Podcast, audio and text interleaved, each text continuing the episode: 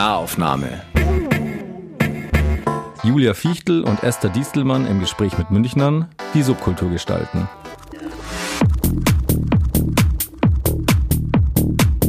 Herzlich willkommen zum dritten Fenster der Fachstelle Pop in der Szene M. Und heute zu Gast haben wir eine sehr interessante Lady des Münchner Nachtlebens die auch nicht mehr wegzudenken ist, die Xenia Richter. Hallo Xenia. Hallo. Hallo. Die Xenia habt ihr mit Sicherheit in den letzten fünf Jahren irgendwo mal in einem Club getroffen. Da war sie, wie sie vorhin gesagt hat, auch eigentlich jedes Wochenende in den letzten fünf Jahren zu finden. Sie hat im Charlie gearbeitet und im Kong und jetzt momentan ist sie die rechte Hand von Brane und David Mualim im Blitz. Das Blitz, das kennt ihr bestimmt, das ist dieser neue Club im Deutschen Museum. Können wir gleich noch drüber reden. Und was man noch so von ihr gehört haben kann, ist zum Beispiel neulich eine Sendung bei Radio ATK, Danskowskis Monday Morning Show. Solche Sachen macht sie, aber eben auch noch vieles andere. Und was sehr interessant ist, Xenia kommt aus Augsburg, ist aber dort zum Glück ausgewandert und nach München eingewandert, eigentlich um zu studieren. Das ist dann aber anders gekommen. Auch darauf werden wir noch zurückfinden zu diesem Nichtstudium. Und hauptsächlich möchten Esther und ich heute herausfinden, wie die Xenia so tickt, warum sie das macht, was sie macht und vor allem auch, was sie eigentlich macht. Damit starten wir nun. Das genau. war auf jeden Fall sehr gut recherchiert bis jetzt. Kann oh. ich auch nicht beklagen. So ein Glück. Also würdest du dich damit vertreten fühlen schon mal? Oder? Ja, doch, auf jeden Fall. Oder wie würdest du dich vorstellen, wenn man keine Ahnung von dir hat? Das ist schwierig. Ich finde es immer schwierig, dann damit anzufangen, hi, ich bin die und die und ich mache das und das und äh, bin jetzt seit fünf Jahren im Münchner Nachtleben unterwegs. Ich finde, das habt ihr schon ganz gut auf den Punkt gebracht, was ich schon alles gemacht habe und die Geschichte, wie es dazu gekommen ist, ist sehr weitläufig. Ich komme ja eigentlich gar nicht so aus diesem Musikding. Ich bin, wie Julia schon gesagt hat, in Augsburg aufgewachsen wollte dann zum Studieren nach München, hat mit dem Studium nicht so ganz geklappt und dann habe ich angefangen in der Mode-PR-Agentur zu arbeiten. Da war ich auch zwei Jahre und das war dann auch nicht so ganz meins. Und dann ist mir irgendwann der Brane über den Weg gelaufen. Und das war dann erstmal so ein kleiner Kampf. Ich hatte damals, wie alle, die erst nach München kommen und jung sind, kein Geld und habe dann einen Typen kennengelernt, den Simon Gerner, der damals eine Ausbildung gemacht hat beim Kongress. Und habe zum Simon gesagt, hey, wenn ihr mal irgendwo Unterstützung braucht, Kasse, Garderobe, Bar, whatever, dann seid doch so lieb und fragt mich. Und dann war ich tatsächlich mit 20 zum ersten Mal in meinem Leben an der Kasse beim äh, Rave Autonomica im Kesselhaus. Mhm. Und ich saß da, habe da meine zehn Stunden abgesessen und dachte mir so, okay, krass, ich war ganz neu in der Stadt, kannte die Leute nicht, kannte auch die Musik so nicht ganz und es hat mich sofort irgendwie mitgezogen. Und ich habe dann äh, dem Brane und dem Stabo, die den Kongress machen, genau am selben Abend noch eine E-Mail geschrieben, so hey, ich habe heute zum ersten Mal bei euch gearbeitet und ich fand das irgendwie total faszinierend und die Organisation von sowas Großem und wie funktioniert das und kann ich nicht mal ein Praktikum bei euch machen. Das hat so ein halbes Jahr gedauert, bis dann der Brane und der Stabo darauf reagiert haben und dann aber gleich so mit, okay, komm am 1. April um 10 ins Büro und dann geht's los. Und dann habe ich da meine Ausbildung gemacht, vorher ein Praktikum und so ging der Lauf des Ganzen quasi los. Und seitdem hat der Brane mich eigentlich überall mitgezogen mit allem, an dem er beteiligt ist. Ganz kurz, der Kongress ist eine Veranstaltungsagentur und das ist so eine ähm, Ausbildung zur Veranstaltungskauffrau. Genau, also keine reine Veranstaltungsagentur im klassischen Sinne, sondern wir machen eigentlich alles von Messebau, Konzertproduktion, Festivalproduktion, Industrieevents, da ist eigentlich alles dabei gewesen und nachdem es nur wir drei waren, also meine beiden Chefs und ich, hatte ich da auch die Möglichkeit, in sehr kurzer Zeit sehr viel zu lernen und überall so ein bisschen reinzuschnuppern und da war das Musik dann auf jeden Fall das, was mich am meisten begeistert hat und Deswegen bin ich wahrscheinlich auch hier heute. Du hast ziemlich viele Themen angerissen. Also einmal du bist fürs Studium nach München gekommen. Was hast du denn erstmal studiert? Europäische Ethnologie und Sprache, Literatur und Kultur. Und wie lange hast du das studiert? Zwei Monate. und dann hast du gedacht, das ist ein Scheiß, ich mache Mode? Ja, also ich habe dann ähm, kurz darauf, ich habe mich schon immer für Mode interessiert und habe dann äh, durch Zufall auch ein Praktikum bekommen und dann war es dann doch eher so, dass ich mehr mit meinem Praktikum beschäftigt war als mit dem Studium und das Studium war auch nicht das, was ich ursprünglich machen wollte. Ich wollte eigentlich Kommunikationswissenschaften studieren, bin da nicht reingekommen und dann habe ich das relativ schnell beiseite gelassen und seitdem war ich eigentlich durchgehend nur am Arbeiten und zum Studium ist es bis jetzt nicht gekommen. Mhm. Schauen wir mal, vielleicht lasse ich mir das noch als Option offen. Und wie war dein erster Berührungspunkt mit München? Also der war ja sicherlich nicht, als du schon zum Studium nach München gekommen bist, oder? Bist du manchmal zum Feiern zu nach uns München gekommen? gekommen? Ja. Wo bist du da hingegangen? Oh, das wird jetzt peinlich. ich war tatsächlich früher immer ganz gerne in der Mainburg. Wir haben ja in, äh, ja, wir haben ja in Augsburg nicht so viele Clubs. In Augsburg gab es äh, das Schwarze Schaf, was jetzt geschlossen hat letztes Jahr. Ja. Da war ich so als Teenager unterwegs ein paar Mal. Und äh, München war dann doch immer so für Augsburger, obwohl es nicht so weit weg ist, doch immer so die große Weltstadt. Mhm. Und da sind wir ab und zu dann echt in der Mainburg gelandet. Könnte ich mir jetzt heute gar nicht mehr so vorstellen, aber es waren lustige Zeiten. Mhm. Und bist du in Augsburg dann aber auch schon so ein bisschen mit der Clubszene in Berührung gekommen? Also jetzt gibt es ja den City Club zum Beispiel. Ich habe drei Monate in Augsburg gewohnt, ich bin da auch voll der Checker. nee, aber ähm, mit den Leuten, also da gibt es ja schon eine Szene, die auch total spannend ist und total super Leute sind. Ja. Mit denen in Berührung gekommen oder wie hast du das empfunden dort? Das Ding war, ich war eigentlich immer kein großer Fan von Augsburg, als ich da gelebt habe.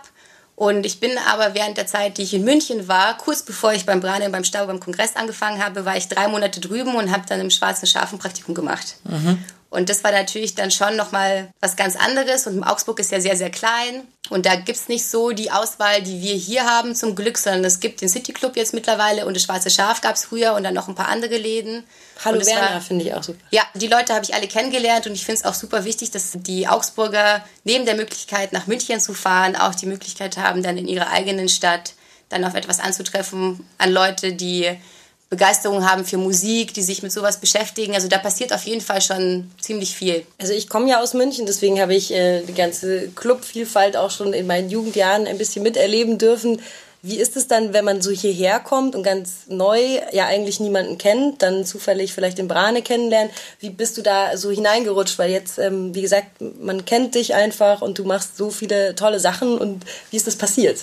Schwierige Frage. Das hat alles so irgendwie seinen Lauf genommen. Ich bin nach München gekommen, kannte wie gesagt niemanden, war dann erstmal auf diesem Rave, von dem ich erzählt habe, habe dann natürlich andere Clubs in München mir auch mal angeschaut, weil ich konnte mich früher auch gar nicht so für Clubkultur begeistern zu der Zeit in Augsburg. Das hat sich alles erst hier entwickelt, weil ich hier zum ersten Mal mit so viel Vielfalt konfrontiert war. Also ich habe mir alles mal angeschaut und habe dann irgendwie die Leidenschaft dafür entwickelt, dass ich mir dachte, hey, ich interessiere mich auch dafür, was da hinter den Kulissen passiert und so hat es dann, wie gesagt, mit der Begegnung mit Brane dann seinen Lauf genommen, dass ich dann da gelandet bin, wo ich jetzt bin.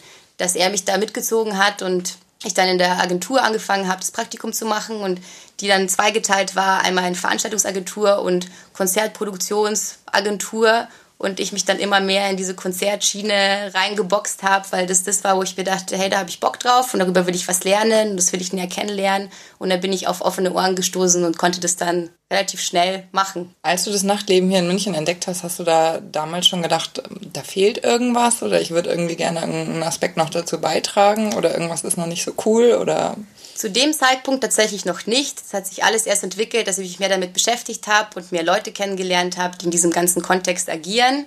Da habe ich natürlich jetzt eine ganz andere Meinung dazu als früher. Ich fand früher eigentlich, dass die Szene in München relativ vielfältig ist. Aber mittlerweile ist es doch schon so, dass ich mir denke, da gibt es auf jeden Fall viel, was man verändern könnte das Zusammenspiel zwischen den einzelnen Läden in München, dass das besser funktioniert. Das würdest du sagen, ist das an deine Hauptkritik? Oder? Unter anderem natürlich auch mit das Münchner Publikum. Ich glaube, dass die Leute sich auf nicht so viel einlassen und es viel mehr Raum gibt für verschiedene Dinge und auch verschiedene Dinge anzuschauen und bestimmte Kreise immer unter sich bleiben und es eigentlich so viel mehr gäbe, was man so für sich entdecken kann und man nicht immer nur so in seinem Kontext bleibt. Das kann ich auch selber von mir sagen, was ich mir auch selber zum Vorwurf mache.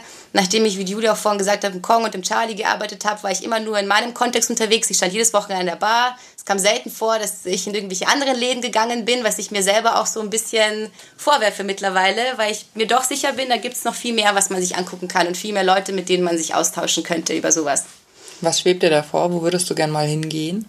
Oh, ich würde echt ganz gerne mal in diese alteingesessenen Läden mal wieder gehen und mir die nochmal angucken, wie sich das entwickelt hat. Weil das letzte Mal im Harry oder in der Sonne war ich auch schon vor sehr langer Zeit. Und es wäre vielleicht gar nicht so schlecht, mal an dem Punkt, an dem ich jetzt bin, mal zu gucken, wie das da läuft, was die anders machen als wir im Blitz zum Beispiel und auch die Local-Künstler mal kennenzulernen, die, die jetzt nachgekommen sind in letzter Zeit, die jungen DJs in München, die sich mal anzuhören, weil ich da, glaube ich, auch viel mehr Ahnung haben könnte, als ich jetzt habe. Und das schon, habe ich auf jeden Fall in nächster Zeit vor. Und auch bei uns im Feuerwerk musst du bald wieder vorbeischauen. Ja, haben ja. definitiv. Ja.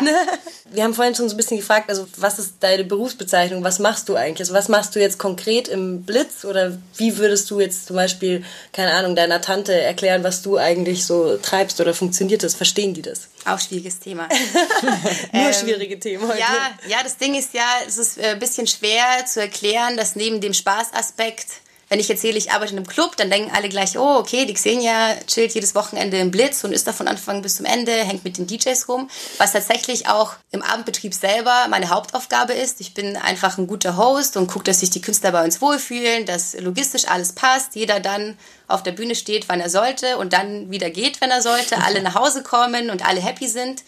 Und dass dahinter aber eine komplette Woche steckt, die ich im Büro verbringe, um das alles zu organisieren, Flüge zu buchen, Hotels zu buchen, Rechnungen zu checken und so weiter und so fort. Das ist halt doch schon der größere Aspekt davon. Also es ist nicht nur am Wochenende in Clubs rumhängen. Also es macht wirklich sehr viel Spaß, aber klar ist es so, dass ich auch mal gerne ein Wochenende hätte, wo ich mal zu Hause bin. Und das ist aber genauso ein Job auch. Das ist nicht nur Halligalli. Danach wollte ich dich auch fragen, weil mir geht es immer so, das äh, Privatleben und das berufliche Leben, das ist eigentlich nahezu gar nicht getrennt und das empfinde ich auch manchmal als total anstrengend, dass ich nicht einfach irgendwo sein kann und über irgendeinen Schmarrn reden kann, sondern dass halt dann irgendwie immer gleich so Themen aufploppen, man immer so krasse Gespräche führt oder irgendwie alles sich dann doch irgendwie so um das Berufliche dreht. Ist das bei dir auch so? Vermisst du das manchmal oder hast du dann deine Orte, wo du dich einfach zurückziehst oder gehst du auch mal einen Freitag nicht weg? Ich kann mir das sehr gut vorstellen, was du sagst. Also es stimmt schon auf jeden Fall, dass es manchmal auch schwierig ist. Und das Gute zum Beispiel bei mir im Blitz ist, ich mag Menschen sehr gerne und ich habe da halt auch die Möglichkeit, weil ich während des Abends selber gar nicht so mega viel zu tun habe, dass ich mich auch mit Gästen austauschen kann, die jetzt nicht wissen, wer ich bin und dass ich da arbeite und ich das ganz gut finde, außerhalb von diesem ganzen beruflichen Kontext, wenn man Leute trifft, die man kennt, die was ähnliches machen wie man selber, dass man mal fragen kann, und bist du zum ersten Mal hier? Was gefällt dir? Was gefällt dir nicht? Und dann da gleich eine ganz andere Sichtweise auf das bekommt, was man macht. Und auf der anderen Seite habe ich natürlich auch viele Freunde von mir, die jedes Wochenende mal wieder vorbeischauen. Aber trotzdem, so wie du sagst, stimmt schon, es gäbe auch mal einen Freitag oder Samstag, wo ich gerne mal daheim bleiben würde oder woanders hingehen würde. Aber das ist jetzt so in dem Rahmen auch total cool und in Ordnung. Und ich glaube, so ein Club wie das Blitz, das es erst seit einem halben Jahr gibt, braucht es auch, dass man das auch selbst unterstützt und daran glaubt, dass es gut funktioniert und dass die Stadt das braucht. Und deswegen bin ich auch gerne jeden Freitag und jeden Samstag da. Okay, du bist natürlich jetzt auch noch jung. Wie alt bist du? 25. Genau, 25. Kannst du dir vorstellen, das auch in zehn Jahren noch zu machen? Ja, definitiv. Oder vielleicht selber einen Club aufmachen? Das weiß ich nicht. Ich bin ja eh immer der Meinung, ich bin jetzt auch so konfrontiert durch meinen Freundeskreis und wie man so schön sagt, den Druck der Gesellschaft mit, hey, mit 25 musst du doch langsam wissen, was du machen willst. Und ich hatte diesen Ausflug in die Mode, ich hatte diesen Ausflug in Event und ich habe jetzt den Ausflug in das Clubleben, der sehr weitreichend ist. Aber ich glaube, da gibt es auch noch viel mehr und wo genau ich in zehn Jahren stehe, weiß ich nicht und will ich auch gar nicht wissen, weil alles, was ich jetzt mache, hat sich irgendwie so ergeben und war dann im Endeffekt auch fein und genau der richtige Weg für mich und deswegen schauen wir mal. Aber ich finde es wichtig, dass es Leute gibt, die das so für sich entdecken und auch in diesem Clubleben vor allem mit am Start sind, auch am Start bleiben, damit sich da was verändert und damit es bunter und vielfältiger und größer wird in München. Wie viele Frauen triffst du in deinem Berufsfeld? Wenige. Woran liegt das? Ich weiß es nicht. Ich finde es echt schwierig. Ich glaube, man braucht, egal ob Frau oder Mann, in diesem ganzen Business mittlerweile echt ein Durchhaltevermögen und ein Durchsetzungsvermögen, dass man, wenn man Lust hat, irgendwas zu machen, da dran bleibt und es auch wirklich dann macht und das nicht sich irgendwie verläuft. Also es braucht diese Hartnäckigkeit da drin auf jeden Fall. Aber ich glaube trotzdem auch, dass es jetzt schwierig ist, als Frau an sich sich in diesem Business durchzusetzen, weil es doch auf jeden Fall eine Männerdomäne ist. Also liegt es am Verhalten der Männer oder? Ich würde es gar nicht nur den Männern in die Schuhe schieben. Ich glaube, dass es auch viele Frauen gibt, die sich nicht trauen und einfach diese Durchsetzungsfähigkeit nicht haben und sich einfach mal trauen müssten und nicht so Angst haben sollten, da was zu bewegen. Und ich habe es jetzt auch vorhin erzählt, dass ich mit meinen beiden Chefs, mit dem Mualem und mit dem Brane, habe ich zwei Menschen vor mir sitzen, die mich komplett auf einer Augenhöhe behandeln, von denen ich aber weiß, dass sie viel mehr Ahnung von Musik haben als ich. Und trotzdem denke ich mir, hey, wenn ich irgendeinen Podcast höre oder irgendwas, in die musikalische Richtung von irgendeinem neuen Künstler, dann habe ich gar nicht die Hemmungen davor zu sagen, hey Brane, hey David, ich habe was gehört, hört euch das an. Das können die auf einer Seite natürlich gleich abwinken, auf der anderen Seite hören sich das aber tatsächlich an und dann kommt es auch mal zu dem Punkt, dass sie sagen, okay, cool, wir wollen auch Input von dir und es ist, glaube ich, super wichtig, dass man sich da einfach traut und nicht so niederschmettern lässt oder sich da nicht auf derselben Höhe sieht wie andere, sondern man lernt halt dadurch dazu, dass das man dann sich einbringt oder es versucht. Und würdest du sagen, dass es ein weibliches Problem ist, dass sich viele Frauen nicht trauen? Oder, also wir sitzen hier jetzt in einer Dreierrunde. Äh, es ist jetzt, äh, ja, wir haben alle unterschiedliche Positionen. Also es gibt ja viele Frauen, die sozusagen Durchsetzungsvermögen und so weiter und so fort. Aber also ich stelle mir vor, dass in den 20ern zum Beispiel gar kein Problem ist, aber halt, wenn man Freitag, Samstag arbeitet, äh, kann ich mir vorstellen, dass es in den 30ern ein Problem ist, wenn man irgendwie mal eine Familie zum Beispiel gründen wollen würde. Aber das mangelnde Durchsetzungsvermögen, das finde ich irgendwie so schwierig als Begründung, weil dann das würde ja bedeuten, dass weiß ich nicht, nur 10% aller Frauen Durchsetzungsvermögen haben, oder? Nee, so würde ich das überhaupt gar nicht. Also ich finde, da gibt es viele Parteien, die daran ein wenig Schuld haben, dass es nicht so viele Frauen in diesem Business gibt. Und das eine ist jetzt nicht vielleicht, vielleicht habe ich mich mit Durchsetzungsvermögen falsch ausgedrückt, sondern es geht eher darum, sich dann was zu trauen und sich nicht runtermachen zu lassen, sondern an Dingen dran zu bleiben, so wie ich es auch gemacht habe. Mhm. Ich habe es vorhin auch erzählt, dass der Brane ja einmal diese Veranstaltungsschiene schiebt und einmal die Konzertschiene und ich auch wirklich penetrant war mit, hey, ich interessiere mich für Musik und ich will das unbedingt machen und lass mich. Und ich hatte halt das Glück, dass es da auf offene Ohren gestoßen ist und ich glaube, oft ist es halt auch nicht so. Mhm.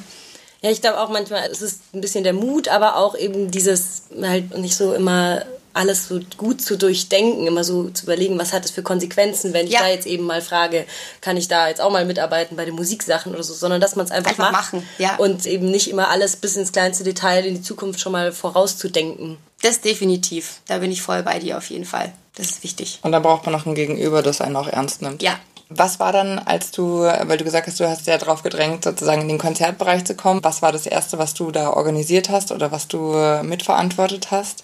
Das waren so die ähm, ersten Konzertproduktionen beim Kongress, wo ich dann gesagt habe, hey, so organisatorisch, also kreative Heads seid ihr alle, aber organisatorisch könnte ich mich da auf jeden Fall gut mit einbinden. Und es hat sich dann halt so ergeben, dass ich dann gesagt habe, hey, ich interessiere mich für den Ablauf von einem Konzert wie ist es? Hier, wir buchen eine Band oder es kommt eine Band im Laufe von der Tour zu uns nach München, dann suchen wir eine Location, dann blocke ich Termine, bla bla bla. So hat sich das dann alles ergeben, dass ich einfach mal, ja, in dem Kontext wissen wollte, wie die Organisation abläuft und mich da reingedruckst habe, dass ich das mitmachen kann. Und dann hatten wir ja das Organic Dance Music Festival vor drei Jahren, glaube ich, zum ersten Mal und dann vor zwei Jahren das zweite Mal. Und das war dann so das erste große Ding, was der Kongress gemeinsam mit Global Concerts gemacht hat, was dann wirklich sehr viel Logistik und Administration erfordert hat. Und das war eigentlich so das Erste, wo ich die organisatorische Künstlerschiene mit von Anfang an ja, gemacht habe. Das wird aber leider nicht mehr stattfinden, oder vielleicht nee. doch irgendwann? nee, leider nicht mehr. Also ich glaube, das Organic ist jetzt, das wird so nicht mehr geben, was sehr schade ist. Und ich weiß nicht, ob es daran liegt, dass wir uns dann damals als Kongress äh, zu viel damit vorgenommen haben, dass wir gesagt haben, gut, wir machen ein Festival, das riesengroß ist von Anfang an und glauben daran, dass es hier auf viele Menschen stößt, die das auf jeden Fall angucken wollen. Das ich war, war dann, da. Das war leider nicht so. Also es waren viel zu wenig Leute da und ich weiß auch nicht, woran das liegt tatsächlich. Ich will das immer auch nicht so auf München abschieben und sagen, es gibt hier zu wenig Leute, die sich dafür interessieren. Da haben wir das mit auch zu verantworten, dass es nicht so gut funktioniert hat und da hätte man in der Planung oder in der Promo vielleicht was anders machen können. Mhm. Aber das ist jetzt erstmal abgeblasen. Dafür haben wir ja noch genug andere Sachen, die wir machen. Deswegen ist auch gut. War auf jeden Fall gut, dass wir das gemacht haben, um auch mal zu gucken, wo unsere Grenzen liegen und zu schauen, wie das funktioniert. Das war auf jeden Fall so schon super für die zweimal, aber nochmal wird es das nicht geben. Hm. Jetzt hast du gerade schon das Münchner Publikum angesprochen. Wie ist denn das Münchner Publikum? Wie würdest du das denn beschreiben? Auch schwierig. Das Münchner, bleibt schwierig. Das Münchner Publikum. Ich glaube, es gibt in München schon sehr viele Musik- und Kulturinteressierte junge Menschen, ich glaube, ein Problem davon ist, das sehe ich jetzt vor allem auch in meinem Bekannten- und Freundeskreis mit meinen 25, dass viele aus der Stadt weggehen. Viele Leute, die sehr kreativ sind, egal ob Grafiker, Künstler, was auch immer, dass die das Gefühl haben, dass es einfacher ist, wenn sie nach Berlin gehen, nach Leipzig gehen, nach Dresden gehen und nicht in dieser Stadt bleiben, weil ich finde, eigentlich sollte man, genau wenn man so ein kreativer Kopf ist, da dranbleiben und in der Stadt bleiben, aus der man kommt, um in der Stadt was zu verändern. Du bist aber selber auch mal weggegangen. Ja. Du bist nach Berlin gegangen. ja, war, das war auch ein innerer Herzenswunsch oder war das? Ja, das war vor drei Jahren, habe ich mich da ein bisschen so von der Stimmung in meinem Umfeld äh, mitziehen lassen und dachte mir, okay, Berlin, da gibt es viel mehr als hier und jetzt, das dauert ja, ich glaube, wenn man in München in so eine Szene reinkommt, die dieses ganze kreative, musikalische mit einspannt, dann dauert das gar nicht so lange viele Leute da kennenzulernen und alles schon mal gesehen zu haben, in Anführungszeichen. Und ich dachte mir, boah, Berlin, die Stadt der unendlich vielen Möglichkeiten. Da gibt es nochmal zehnmal so viele Clubs wie hier. Da ist jeden Tag irgendein Konzert und nicht nur eins, sondern auch fünf oder sechs. Und mich hat es dann im Endeffekt aber überfordert. Ich war dann da für drei Monate vor letzten Sommer und habe da bei Madebooking gearbeitet und bei Gemeinsame Sache, eine Veranstaltungsagentur, die auch zu Madebooking dazugehört und hatte da schon einen ganz guten Ausflug in was, was von der Dimension her viel, viel größer ist und trotzdem habe ich vielleicht genau nach der Zeit diese Stimmungsumschwankung mit, hey, ich muss in München bleiben und gucken, dass hier genauso was vorangeht wie dort auch und es ist für mich keine Option, nach Berlin zu gehen und da irgendwas zu machen, weil ich glaube, dass ich will jetzt nicht sagen, München hat das mehr nötig, aber hier gibt es genauso den Raum, wenn man sich den schafft und hier kann man schon auch was machen. Das, das ist schon wichtig. Was hat dich wieder glücklich gemacht, als du wieder in München warst? In der Anfangszeit, als du wieder zurückgekommen bist? Tatsächlich genau das Gleiche, was ich vorher auch gemacht habe. Das war mir irgendwie nicht so ganz genug, weil ich mir dachte, ja, ich bin super jung und es gibt noch so viel, was ich ausprobieren kann und so viel, was ich machen kann. Und ich dachte, ich kenne die Stadt relativ gut und habe dann aber dann, als ich wieder zurückgekommen bin, festgestellt, hey, nee, da gibt es über die Grenzen von Kong und Charlie und Kongress hinaus noch viel mehr, was ich nicht kenne. Und da ist es jetzt gerade an der Zeit, das so zu erkunden und genau. Das ist gut gelaufen für uns. Genau. Was mich noch interessieren würde, weil du eben neulich die Danskowskis Monday Morning Show gemacht hast, hast du DJ-Ambitionen oder legst du selber manchmal auf und ich weiß es nicht? Oder nee, tatsächlich das überhaupt gar nicht. Okay. Ich habe wahnsinnig viel Respekt vor Künstlern und das ist das, wo ich mich nicht so wirklich rangetraut habe, soweit, und was aber auch überhaupt gar nicht so mein Metier wäre. Ich habe mich sehr gefreut, dass der Danskowski mich mhm. eingeladen hat. Wir sind jetzt gar nicht so mega gut befreundet. Da wusste nur, dass ich da in diesem Kontext auch irgendwo rumschwirre. Und wir haben dann gemeinsam die Musikauswahl gemacht, beziehungsweise ich habe eine Musikauswahl gemacht und er hat sich dann daran angepasst und ich war dann auch bei denen im Studio, da die zwei, drei Stündchen, die wir da waren, das war schon ähm, echt cool, aber DJ habe ich einmal ausprobiert. Das war bei guten Freunden von mir, Velix Vivo. Die haben einmal im Monat einen Abend im Avi. Mhm. Und da hat sich das auch mal so ergeben mit so, hey, Xenia, mit einer Freundin von mir, mit der Melanie, habt ihr nicht irgendwie Bock mal aufzulegen? Und ich war so, boah, keine Ahnung. Also die Melanie hatte da gar keine Ambition. Die war so, ja, voll cool, machen wir. Wie geht das? Wir müssen uns einmal nur irgendwie alles zeigen mit den Reglern und Mischpult und bla bla bla. Mhm. Und ich dachte mir schon so, oh, ich weiß nicht, so wie ich es vorhin gesagt habe, bei den Leuten, die mich umgeben, auf was es da stößt. Und dann dachte ich mir aber, ach, scheiß drauf, auch egal, ich mache das jetzt einfach. Und es genau. war auch super lustig. Und was war das dann für eine Richtung ungefähr? Das war so Disco-hausig. Ja. Okay. Ja, ich habe darauf bestanden, dass die Jungs nicht die ganze Zeit hinterm DJ-Pult stehen und gucken, was wir machen, weil die meinten, das sind halt professionelle DJs und die waren auch so, ja, da musst du schon irgendwie und lieber nicht so viel Haus, weil wegen den Übergängen und ich so, pff, mir wurscht. Es geht ja darum, die Leute mitzuziehen. Wir hatten auch echt viele Freunde von uns da und es war ein sehr witziger Abend. Aber außer Hochzeits-DJ traue ich mir da auch nicht mehr viel zu. das wäre aber vergeudet. Dann da also auch einfach machen. Ja, Genau. Definitiv. Ich glaube, man darf sich immer prinzipiell, so wie es Julia auch vorhin gesagt hat, nicht so viele Gedanken darüber machen, was andere über einen sagen und wie das dann im Endeffekt laufen könnte, sondern einfach machen und gucken, was dabei rauskommt. Und wer weiß, vielleicht hätte ich diesen einen Abend im Avi gehabt und hätte mir danach gedacht, boah, ich will jetzt DJ werden, weil das war die Erfahrung meines Lebens. Es hätte auch so laufen können. Es war nicht so, aber es hätte. Und ich glaube, das ist bei vielen Dingen so, die man dann doch nicht macht, weil man irgendwelche Hemmungen hat, dass dann große Chancen verpasst werden. Deswegen bin ich eh immer der Meinung, einfach machen und ausprobieren. Und wenn es nicht klappt, dann klappt es halt nicht. Jetzt hast du gesagt vorhin, ich äh, komme nochmal zurück aufs Blitz, ähm, dass, dass, dass, du eine. wunderbar. Ähm, nee, ist wunderbar. Dass du quasi nicht so viel musikalische Ahnung hast wie die beiden Jungs. Was ist denn deine Note, die du beiträgst, würdest du sagen? Also jetzt aktuell zum Beispiel, wir haben ja im äh, Blitz einmal unsere Residents, die Alien Tape Jungs und die, die früher im Bob Beeman für den David gespielt haben. Und ich glaube, dass es in München viele Künstler gibt, die ich auch nicht kenne, wo ich auch recherchieren müsste. Junge Leute, die nachkommen, die noch nicht irgendwie regelmäßig Clubgigs haben in München, die aber trotzdem was auf dem Kasten haben. Und ich glaube, die zu entdecken gilt es. Und da bin ich auch gerade gut dran und da stoße ich auch auf offene Ohren bei uns im Blitz, dass ich sage, hey, wir müssen irgendwie diese Local Crowd mehr einbinden, damit es funktioniert. Und das sind dann vielleicht vielleicht Jungs und Mädels, die viel jünger sind und von denen wir alle noch nie was gehört haben, aber ich bin davon überzeugt, dass es die gibt. Die muss man nur finden. Hast du da jemanden im Kopf? Ich habe gestern angefangen zu gucken, aber es gibt viele.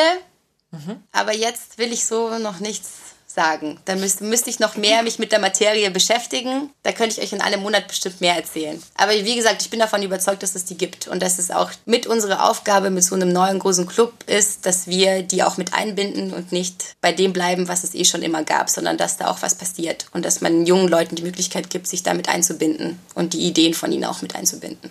Das ist ein schöner Ansatz. Du hängst ja auch beim Monticule Festival drin. Für die, die es nicht kennen, das Monticule Festival ist in Frankreich. Einmal im Jahr findet es statt. Ich glaube zum vierten Mal dieses Jahr oder wie oft war ja, das schon? Viertes Mal nächstes Jahr. Viertes Mal nächstes mhm. Jahr. Genau, das ist eigentlich ein bisschen lustig, weil das ist ein Riesenausflug der Münchner Szene nach Frankreich. Ich weiß, dass mittlerweile auch ganz viele Franzosen dieses Festival besuchen. Aber wie bist du da hineingeraten? Was sind da deine Aufgaben und wie läuft so eine Reise ab ins Monticule-Land? Das ist eine lustige Geschichte, weil die Jungs, die das Monticue machen, mit denen bin ich schon lange ganz gut befreundet. Die habe ich auch alle im Nachtleben kennengelernt. Da waren dann Leute aus dem Kong dabei und aus dem Charlie und die ich so irgendwie mal kennengelernt habe. Und dann saßen wir vor ein paar Jahren zusammen und die Jungs saßen zusammen, kamen auf diese Idee, ein Festival in Frankreich zu machen. Wo ich auch gleich sagen muss, zu dem Punkt mit sich was trauen. Ich glaube, in dem Kontext, in dem wir jetzt sind, wäre diese Idee sofort verhauen gewesen, weil wer macht ein Festival in Frankreich? Wir können alle kein Französisch. Das äh, Gelände ist irgendwo, das. ja, ist irgendwo auf einem Hügel am Arsch der Welt. Das würde jetzt alles gar nicht mehr in Frage kommen, weil jeder von uns sagen würde so, boah, logistisch viel zu kompliziert. Suchen wir es lieber hier, irgendeine Wiese und schauen mal, dass es so funktioniert oder irgendwas, was nicht so weit weg ist. Aber die Jungs haben sich getraut und haben mich dann von Anfang an eigentlich mit ins Boot geholt. Ich habe ähm, für die ein bisschen Pressearbeit gemacht im Vornherein war immer schwierig, das zu vereinbaren mit dem Job, den ich sonst habe, weil dann wäre es zu viel gewesen. Und das Monticule ist echt so ein Projekt, ein Herzensprojekt, wo man auch wirklich das ganze Jahr über dran sein muss, damit es gut funktioniert. Das macht der Flo Scheuer in erster Linie, der wirklich sich jeden Tag damit beschäftigt und guckt, dass es dahin kommt, wo wir hin wollen. Und vor Ort bin ich dann die Hexe im Produktionsbüro, die immer alle hin und her scheucht. Also du hast gar keine Zeit, das Festival zu genießen? Doch, hatte ich jetzt schon. Also wir haben da organisatorisch es ein bisschen anders aufgestellt, weil im ersten Jahr war es wirklich ein Ausflug der Münchner Szene. Es waren nur Münchner da und es waren, keine Ahnung, knapp 200 Leute, die man alle kannte. Und jetzt dieses Jahr war es echt schön zu sehen, zu dem Punkt nochmal mit sich was trauen, weil dieses Jahr hat es echt super funktioniert. Wir waren ausverkauft, wir hatten mindestens genauso viele Franzosen wie Deutsche auf dem Gelände und auch nicht nur Münchner, sondern Leute aus Berlin, Wiener und so weiter und so fort, die dann andere mitgeschleppt haben, die die Jahre davor da waren.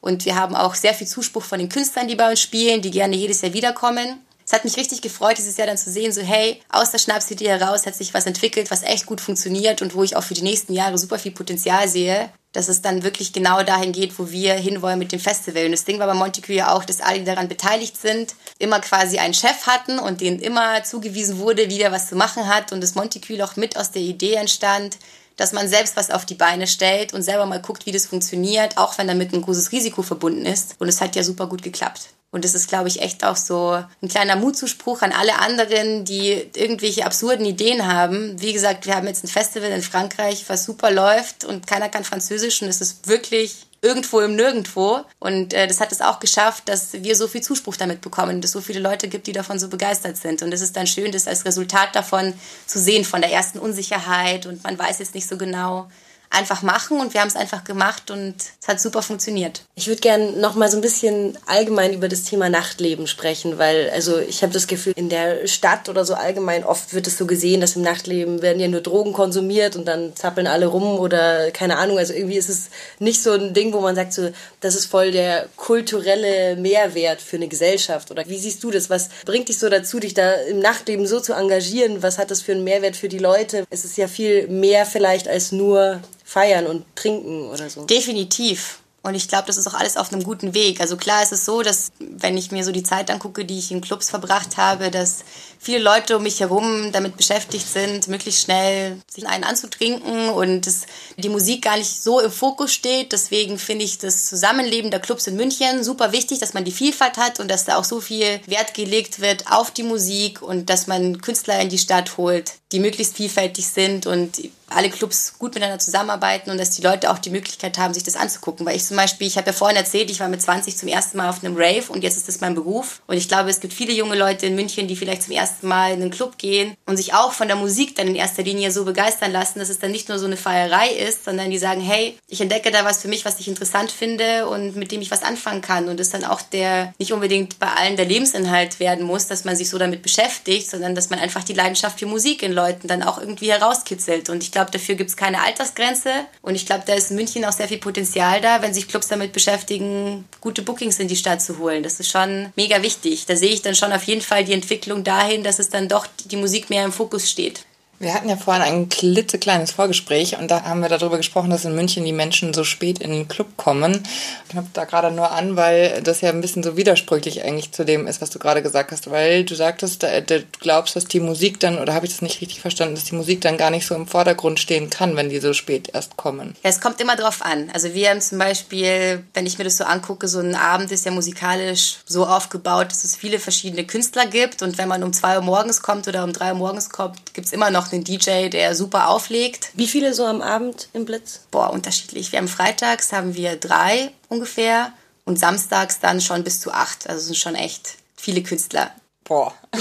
ja, das ist viel. Ist auch, auch ja, wir haben ja zwei Floors und dann geht es schon. Mhm. Aber ich sehe das auch mit dem Problem, wie ich es vorhin in unserem klitzekleinen Vorgespräch gesagt habe, dass Leute so spät weggehen. Ich weiß auch nicht, woran das liegt, wie sich das entwickelt hat. Da habt ihr auch vorhin gemeint, es war früher anders. Ich versuche auch immer, wenn wir Künstler da haben, dann frage ich auch immer, vor allem so die alten Urgesteine, so hey, war das schon immer so, dass Leute so spät weggegangen sind? Ich fände das schon auch auf jeden Fall, ich weiß auch nicht, was man in der Stadt machen muss, um das so in die Richtung zu bewegen, dass man sagt, hey, wenn die Leute ausgehen, dann stehen sie halt um zwölf vom Club und nicht um zwei, drei, weil davor füllt sich nichts richtig. Und mir würde jetzt auch spontan nichts einfallen, wo ich sage, ich komme um zwei hin und es ist brumsvoll. Reagieren da die Künstler auch drauf? Also wissen die, dass man quasi in München erst vor einem vollen Club spielt, wenn es drei Uhr ist und deswegen haben die nur Bock auf Bookings um drei? Oder merkst du da auch auf der anderen Seite irgendwie was als Reaktion? Eigentlich nicht so, muss mhm. ich sagen. Es gibt ja auch viele Künstler und das finde ich auch schön, das ist eh nochmal so ein Thema für sich, aber es gibt viele Künstler, die dann wirklich nicht zu uns kommen, um vor einem brumsvollen Laden zu spielen, sondern einfach selber auch die Leidenschaft, die sie für Musik haben, weitertragen wollen. Und da ist es ja in vielen Fällen auch egal, ob man vor zehn Leuten spielt oder vor 200. Und es ist schön, das sehe ich auf jeden Fall. Also wir hatten auch vor einiger Zeit einen Vorfeiertagsabend, wo nichts los war und es war einer der schönsten Clubabende, die wir hatten im Blitz bis jetzt, weil die Künstler waren total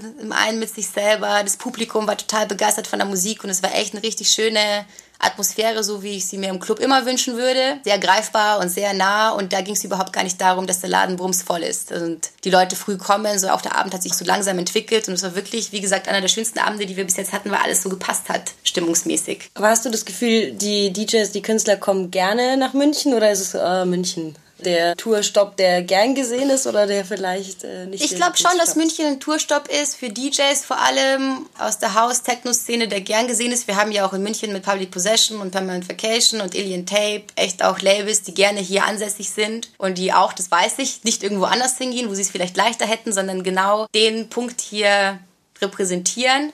Und es ist dann schon so ein Grund, ich glaube, dass echt die meisten Künstler, die bei uns sind, sehr gerne hier sind. Definitiv. Und die das auch schon sehen und auch im Münchner Publikum was sehen. Also wie gesagt, wir haben ja darüber geredet, es ist sehr stark im Wandel. Ich finde es auch sehr schwierig, das Münchner Publikum in eine Schublade zu stecken, weil dem wird man nie ganz gerecht. Und in so einem Laden wie im Blitz geht es jetzt halt darum, zu gucken, dass der Club die Leute findet und die Leute den Club finden und nicht da großartig auszusortieren, zu sagen, das ist unser Publikum und das nicht, sondern Nachtleben sollte ja für alle offen sein und jeder sollte die Möglichkeit haben, das zu entdecken und sich davon mitreißen zu lassen. Und ja, das sehe ich da auf jeden Fall so. Also doch nicht das, was in den Zeitungen bei der Eröffnung stand, dass man versucht mit Blitz irgendwie auf die gleiche Ebene von Berlin Nee, das überhaupt gar nicht. Also das ist echt so ein Punkt, da muss ich ganz, äh, ich finde, man sollte immer allem, auch was man selber macht, kritisch gegenüberstehen und auch was es Blitz betrifft, gibt es da noch sehr viel Luft nach oben. Und die gibt es natürlich, weil der Laden hat seit einem halben Jahr auf, aber dass es irgendwie ansatzmäßig in Richtung Berlin oder Bergheim oder sonst was geht, ist nicht so. Wir haben eine Sache, das ist, dass Handys abgeklebt werden. Das war am Anfang so der große Punkt mit, ja, ist ja wie in Bergheim bei euch. Genau. Aber die letzten Male, die ich in Berlin unterwegs war und ich in mehreren Clubs war, werden überall die Handys abgeklebt. Mittlerweile, ja. Ja. Und es hat ja auch seinen Grund. Also es gibt ja, ich glaube, es ist wichtig, den Leuten dann zu erklären, warum das gemacht wird. Und dann nehmen die es auch ganz anders an, als wenn es nach außen so ein Ding hat mit, man will dann irgendwie anders anknöpfen oder irgendwas so machen wie ein anderer großer Club auch, damit hat es nichts zu tun, sondern also wir schieben die Politik mit dem Abkleben aus einem ganz bestimmten Grund und den kann ich auch voll vertreten. Das ist ja oft so in Clubs, das habe ich im Charlie und im Kong auch sehr gemerkt, dass das war im Charlie so witzig, da gab es einmal eine Situation, da kam einer zu mir in die Bar und hat mich nach WLAN gefragt, wo ich dann sag so, hey, es ist drei Uhr morgens, du stehst im Club, die Musik ist super, wirst du jetzt echt deine E-Mails checken am Samstag um drei Uhr in der Früh? So, lass es doch einfach. Und im Charlie ist ja eh das Netz unten im Club sehr schlecht. Und es hat man auch gesehen, wie das eine Auswirkung hat auf die Leute, dass nicht alle an ihren Handys rumhängen. Und ich meine, wer von uns geht gerne auf ein Konzert, wo dann 200 Handys vor einem sind und man überhaupt gar nicht mehr die Show wirklich mitkriegt, sondern sie danach sich zehnmal auf dem Handy angucken kann. Das ist ja nicht der Sinn der Sache. Deswegen, ich vertrete das voll und ich finde es auch voll gut so. Und die Leute nehmen das auch langsam an. Also langsam gibt es auch nicht mehr so viel Gemeckere an der Tür, wenn die Handys abgeklebt werden, sondern die verstehen schon, aus welchem Grund das gemacht wird. Was ist dann immer der Erklärungssatz quasi an der Tür? Der Erklärungssatz ist, dass man einfach mal das Handy wegstecken verbringen kann für ein paar Stunden und sich einfach mal so gehen lassen kann in dem Laden. Leute kennenlernen, irgendwie mit den Leuten, mit denen man da ist, Zeit verbringen, sich auf diese ganze mystische Club-Atmosphäre einlassen, auf die Musik einlassen, weil so ein Handy ist ja eigentlich nur so ein Störfaktor, wenn man das so sieht. Und das vertrete ich voll. Also bei Konzerten und im Club finde ich eigentlich brauchst du das gar nicht. Aus welchem Grund auch. Und wenn man doch mal einen Freund anrufen will, den man verloren hat, dann geht man halt kurz raus. Ich glaube, das ist einfach ein Störfaktor für einen selber in erster Linie und genauso wichtig auch ein Störfaktor für alle, die sich um einen herum befinden. Ein bisschen Urlaub im Club. Cluburlaub. genau. Nur auf gute Art und Weise. Ja. ja. Nee, das sehe ich genauso. Das stört mich auch immer sehr, diese Abwesenheit, also wie abwesend viele Menschen ständig sind, weil sie an im Handy hängen. Und ich beobachte mich aber auch selber natürlich dabei, wie ich selber immer denke, jetzt muss ich auch immer sofort reagieren und man muss immer am Start sein für alles. Ja, es ist halt muss diese 24 Stunden Erreichbarkeit für alle und dann ist doch das Wochenende nachts, wenn man irgendwo ist, um Spaß zu haben, das, wo man es nicht braucht. Ja, ja, absolut. Dann danken wir dir, dass du zu uns gekommen bist. Sind wir schon fertig? Sind wir schon fertig. wir könnten auch noch Stunden weiterreden, aber unser kleines Zeitfenster ist leider schon wieder geschlossen. Ja. Aber wir bedanken uns, dass du gekommen bist. Es war sehr schön, mit dir zu quatschen. Es ist wirklich sehr interessant und sehr schön und wir sind schon gespannt, was so alles noch passiert mit dir und was du so machen wirst. Ich auch. Vielleicht dann ein paar Jährchen wieder hier und dann habe ich schon wieder eine ganz andere Meinung zu allem. Wer weiß. Wer weiß. Genau. Wir werden, was kümmert mich mein Geschwätz von gestern? Genau. Ja. Wir werden in ein paar Jahren wieder reden und uns hoffentlich dazwischen aber auch mal sehen. Das hoffe ich auch. Ja, vielen Dank. Vielen Dank.